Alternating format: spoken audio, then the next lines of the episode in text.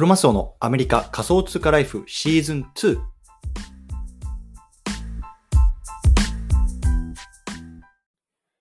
皆さんおはようございます。アメリカ西海岸在住のクロマスオです。今日は10月の29日土曜日ですね。皆さんいかがお過ごしでしょうか？今日も早速聞くだけアメリカ仮想通貨ライフ始めていきたいと思います。よろしくお願いいたします。さて今日なんですけども、今日はね、2022年10月版、ツイッターのフォロワーを伸ばす3つのコツ、こんなね、テーマで話していきたいなと思います。まあ、今日の対象のリスナーさんはね、これからね、フォロワー伸ばしたいなとか、まあ、今伸ばそうとしてるんだけど、なかなか伸びないなとか、そんなね、ことを考えている方の向けの向けの内容になってます。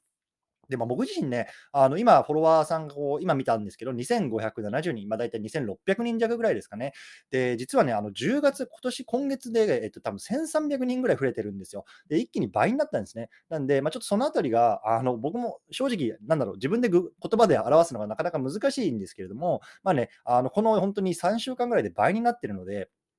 そのあたり僕が何をしたかっていうところも踏まえて、少し、あの言語化しておこうかなと思って今日撮ってますのでね、興味がある方はぜひ聞いてみてくださいというところで、この番組では国境にとらわれないをテーマに仮想通貨や NFT、メタバースを中心に株式投資や不動産投資、副業などについてもアメリカから語っていきますので、興味がある方はぜひ登録をよろしくお願いいたしますというところで早速入っていきたいと思うんですけども、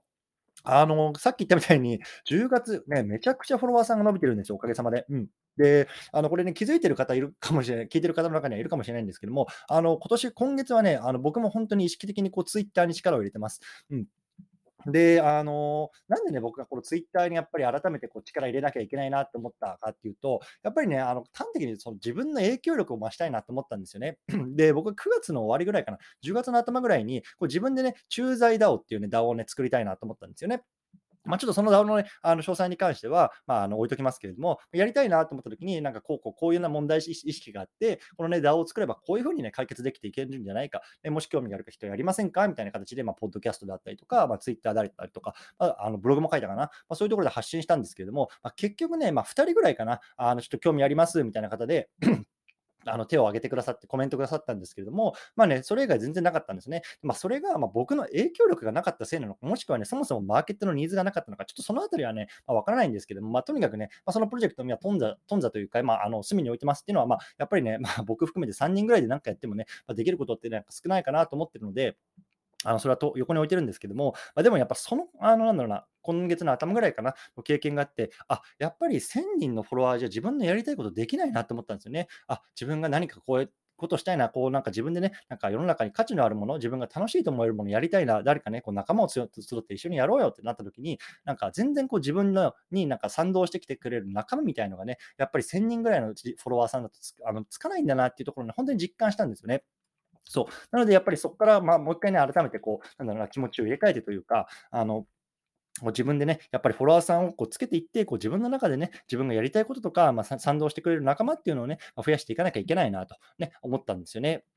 なので、やっぱ当面の目標は、まあやっぱり1万人ですよね。そこを目指してやっていきたいなと思ってます。うん。で、あの、僕10月の7日ですね、今から3週間前ぐらいにツイートをしていて、その時のツイートがね、あ、ようやく1200人のフォロワーさんになりましたつって、あの、ツイートしてたんですけども、今これ撮ってるのが10月の28日の朝なんですけど、まあ、そこからまだ3週間ですね。3週間で2600人弱っていうころで、本当に倍以上になってるんですよね。そう。なので、まあ今日はね、そのあたり僕がどんなことを意識してたのかとか、まあ、コツ、ね、今、今こういうことがね、伸びるよっていうところをね、僕自身がね、感じているところってこことをね、まあ、話していきたいなと思います。はい。ということで、ちょっと前置き長くなってしまったんですけども、まあ、3つですね、最初言ってきます。僕が今何をしてるか、何を意識してるか。まあ、1つ目はね、朝発信すること、朝発信すること。2つ目はね、まあ、海外記事の翻訳ですね。海外記事の翻訳。うん、そして3つ目は連投ツイート。連投ツイート。ね、この3つ僕が今意識してて、まあ、ものすごく爆上がりしてるので、もしかしたらこうツイッターがね、まあ、こういう人をね、こうアルゴリズム上に載せたいなっていうところは、この辺と絡んでくるのかもなっていうところもね、あの考えているので、まあ、ちょっとね、ここから詳細話していきたいなと思います。でまず1つ目、えっと、時間帯ですね。やっぱこれね、ものすごく大事かなと思っていて、ま、僕もね、あのこの3週間、意識的にね、えっと、いつこう ツイートを打つかっていうところをやってるんですけども、今伸びてるツイートっていうのは、ま、間違いなくね、えっと、朝ですね、日本時間の朝。だから多分ね、えっと、まあ、皆さんがこう通勤とかにするときに、例えばね、えっと、まあ、大体僕は6時ぐらいかな、朝6時ぐらいにこうあ配信してるんですけれども、朝6時ぐらいに、まあ、起きてそのツイートを見るのか、もしくはね、であの電車に乗ってね、通勤中に見るのかわからないんですけれども、間違いなく朝伸びてますね。で、まあ、遅くとも午前中ですかね。うん。に配信、までに配信すると、そのツイートは伸びやすいなって感じてます。で、あとはやっぱ夜かな。夜はね、あの、僕は逆に伸びにくいなと思っていて、夜にもね、配信したことあるんですけども、まあ、それはなかなか伸びなかったので、まあ、時間帯で言うと多分今はね、こう、えっと、朝、ね、何かしらこうツイートすると、それは読まれる傾向にあるなっていうのを感じてます。うん。で、それが1つ目でしょ？で、2つ目はね、まあ、海外記事の翻訳ですね。で、まあ、これはね、多分別に今限ったことじゃなくて、まあ、昔から言われてることだと思うんですけども、やっぱりね、まあ、日本人、まあ、あの僕も含めて、なかなかね、こう英語に対するこう苦手意識とかっていうのはあると思うんですね。まあ、僕自身こうアメリカに住んでいるので、まあ、日常的になんだろうな、英語を使う機会が、まあ、皆さん、ね、聞いて、日本で聞いてる皆さんよりはあるかなとは思うんですけれども、まあ、別にね、だからといって、まあ、ペラペラ別に喋れるわけでもないし、別にネイティブスピーカーでもないし、あの全然 Google 翻訳とか Google トランスレートとかね、DeepL とか使いますよ。うん、で、僕はやっぱりこの海外記事の翻訳を、えっと、してます。で、今は、えっと、NFT に特化してますね。NFT に特化した海外の情報っていうのを、まあ、日本語に訳して発信するようにしてますね。で、2つ、えっと、意識していることがあって、今、世の中の流れは、えっと、流行りは何なのかっていうところが1つ。あとはね、まあ、あの、お金に関わることですね。これをね、僕は意識して発信してますね。だから2つですね。海外の流行りは何なのか。もしくもう1つは海外でお金に関わることは何なのか。この2つをあの意識してます。で、えっと、3つかな。あの、僕が今月、この3週間で打って、えっと、10万インプレッションを超えてるものがあるんですけども、1つは、えっと、レディットっていうね、あの NFT が出てます。で、これはね、あのオープンシーの中でも上位に占めたものすごくこの1週間で、えっと、爆伸びしている NFT のプロジェクトなんですけども、まあ、それをね、どん NFT、あの、レディット NFT ってそもそも何なのかと、なんでこんな伸びてるのかっていうところのツイートした頃、それがね、まあ、めちゃめちゃ伸びてる。これがね、今一番伸びてるツイートですね。でもう一つはクローン X っていうね、あの NFT、僕のね、ツイート、ツイッターのあのアイコンにしてるんですけども、いわゆるこうブルーチップって言われてる NFT ですね。で彼らがね、まあ、あの、昨日か、昨日なんか新しいキャンペーンをしたんですけども、それのね、あの詳細についてこう日本語で解説して、あのツイートしたらそれも暴露びしてます。うん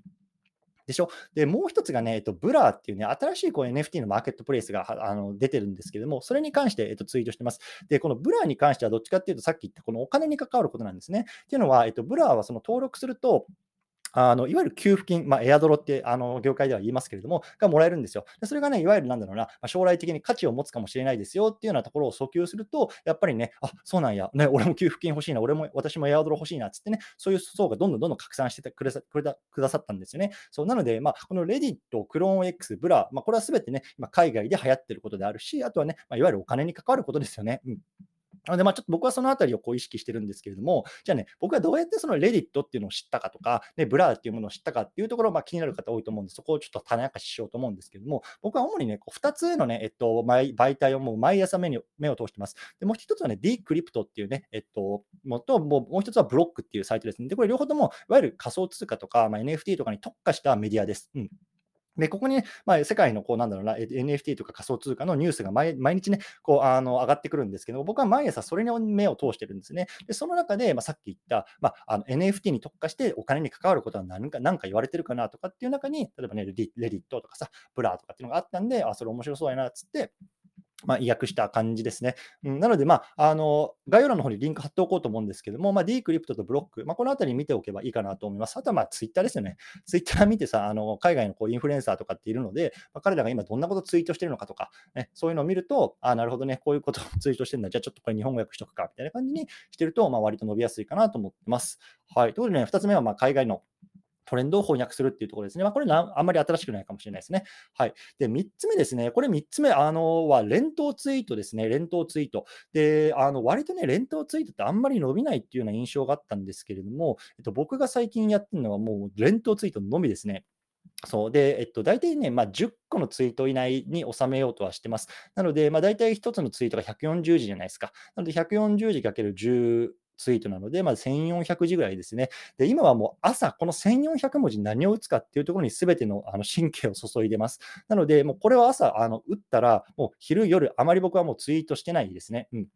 うん、そう。で、これポイントがあって、やっぱりその、ま、さっきは翻訳っていう話をしたと思うんですけども、ね、あの Google 翻訳とか、あの DeepL とかって割とこうなんだろうな、堅苦しい翻訳になって、なんかこれちょっと日本語で言って意味わかんないなってあの思う方、結構いると思うんですで、僕自身もそうで、やっぱり英語を翻訳したときに、なんだろうな、これどういう意味なんだろうなっていうところがね、分かりにくいんですよね。なので、それをそのままこうツイートに貼り付けても伸びないんですよ。だからそこはいわゆる意訳する感じですね。もっとなんだろうな、こう読者目線で、あの、なんか、話し言葉にしてみるとか、なんか堅苦しさをあの排除してみる、もっとなんかこう親しみやすいような言葉に変えてみる、まあ、そのあたりをね、意識してます。うん。なので、まあ、それが3つ目ですかね。だから、そう、まとめて、一回ね、ここまでまとめてみようと思うんですけども、一つ目はね、時間帯ですね。で、僕、今は朝が伸びてるなと思ってます。うん、で、二つ目は海外情報の翻訳ですね。で、僕の場合は、これ NFT に特化して、まあ、お金に関わることですね。例えば、エアドロとかさ、給付金とか、あとはね、まあ、レディットの NFT であれば、まあ、ものすごく今、世界中で伸びてるけど、なんで伸びてるのかとか、まあ、そのあたりの記事をこう D クリプトとか、ブロックとか、あとはね、まあ、Twitter にね、あのある情報をもとにこう組み立てていく感じですね。うんで、3つ目はまあ連投ツイートですね。連投ツイートなんかあんまり伸びないなってね、あの印象を持ってる方いると思うんですけども、最近の僕のこう10万インプレッションのやつ全部連投ツイートですね。うん、なので、まあ、僕のちょっとタイムラインとか見てもらうと思いますけれども、もう本当に連投ツイートしか最近はしてないですね。うん、そう。なので、まあ、ちょっとこのあたりを意識してます。はい。で、えっとですね、プラスアルファでやってることがあって、まあ、これはね、あの、まあ、最後雑談がてらなんですけれども、僕はね、今毎日スペースやってます。で、ちょっと今日はね、あの、スペースできなかったんですけれども、今週、まあ、先週末ぐらいからな、あの、毎日スペースやってるんですね。で、そのスペース、僕一人でこうバラバラバラバラ喋ってるんですけど、何を話してるかっていうと、朝、あのね、あの、連投ツイートするじゃないですか。で、そのツイート内容っていうのが、を、えっと、夜、あの、音声に載せてスペースで話してます。なので、まあ、ほとんどね、まあ、同じような内容なんですけれども、それを話す話してますね。で、えっと、このスペース、僕毎日こうやってポッドキャストも撮ってるんですけども、スペース撮りながら、ポッドキャストも同じ内容で、えっと、録音、パソコンの方であの録音してるので、まあ、いわゆる一石三鳥みたいな感じですか。ね、朝ツイート打って1でしょ。で、それを夜スペースで話して2でしょ。で、それをさらにポッドキャストに載せて配信する3。ね、1つのコンテンツで、まあ、3つに載せてね、こう配信しているっていうところで、まあ、なるなるべくね、あのコンテンツを使い回すようにしてます。うん。で、あの、昨日はね、あの、クローン X のその、あの、イベントがあったので、それに対してね、まあ、あの、緊急みたいな形で、2時間後にね、あその、僕のスペースにあって2時間後に、そのイベントが行われるっていうところで、もう本当に 2, 2時間前にね、こう緊急スペースみたいな形で、あの、やったんですけども、なんとね、そこにね、224人、224人って書いてるんですね、今。220人ぐらいがそれ聞いてくれてるんですよ。で、僕今までね、自分でスペース話したときに、本当に誰も聞いてくれない時とかもあるし、本当0人とか、本当1人2人ね、こちらほら現れるかなぐらいの時あったんですけど、多分ね、これツイートが本当に伸びて、多分あのこのクローン X のあのイベントとかっていうのがすごく注目されていたので、220人ぐらいがこう聞いてくれてたんですよね。で、本当なんかすごくなんか、あの恐縮だなと思ったんですけれども、でもやっぱり多分そのトレンドに乗る、うん、今だったらまあクレヨン X、まあ、昨日までですけど、クレヨン X のこのイベントに乗るとか、まあ、そのあたりはすごく重要かなと思うので、まあ、そのあたりもね、やっぱり D クリプトとかブロックとか見てれば分かったので、うん、そのあたりね、あのやるといいかなと思います。はい。ということでね、まあ、ちょっと今日はね、あのこの辺にしたいと思うんですけれども、えっと、最後ね、えっと、言っておきたいのが、これね、ちょっとタイトルの方にも書いてるんですけれども、2022年10月版ということなんですね。もちろんこれタイムリーに聞いてくださってる方は、もしかしたらね、このやり方やったら、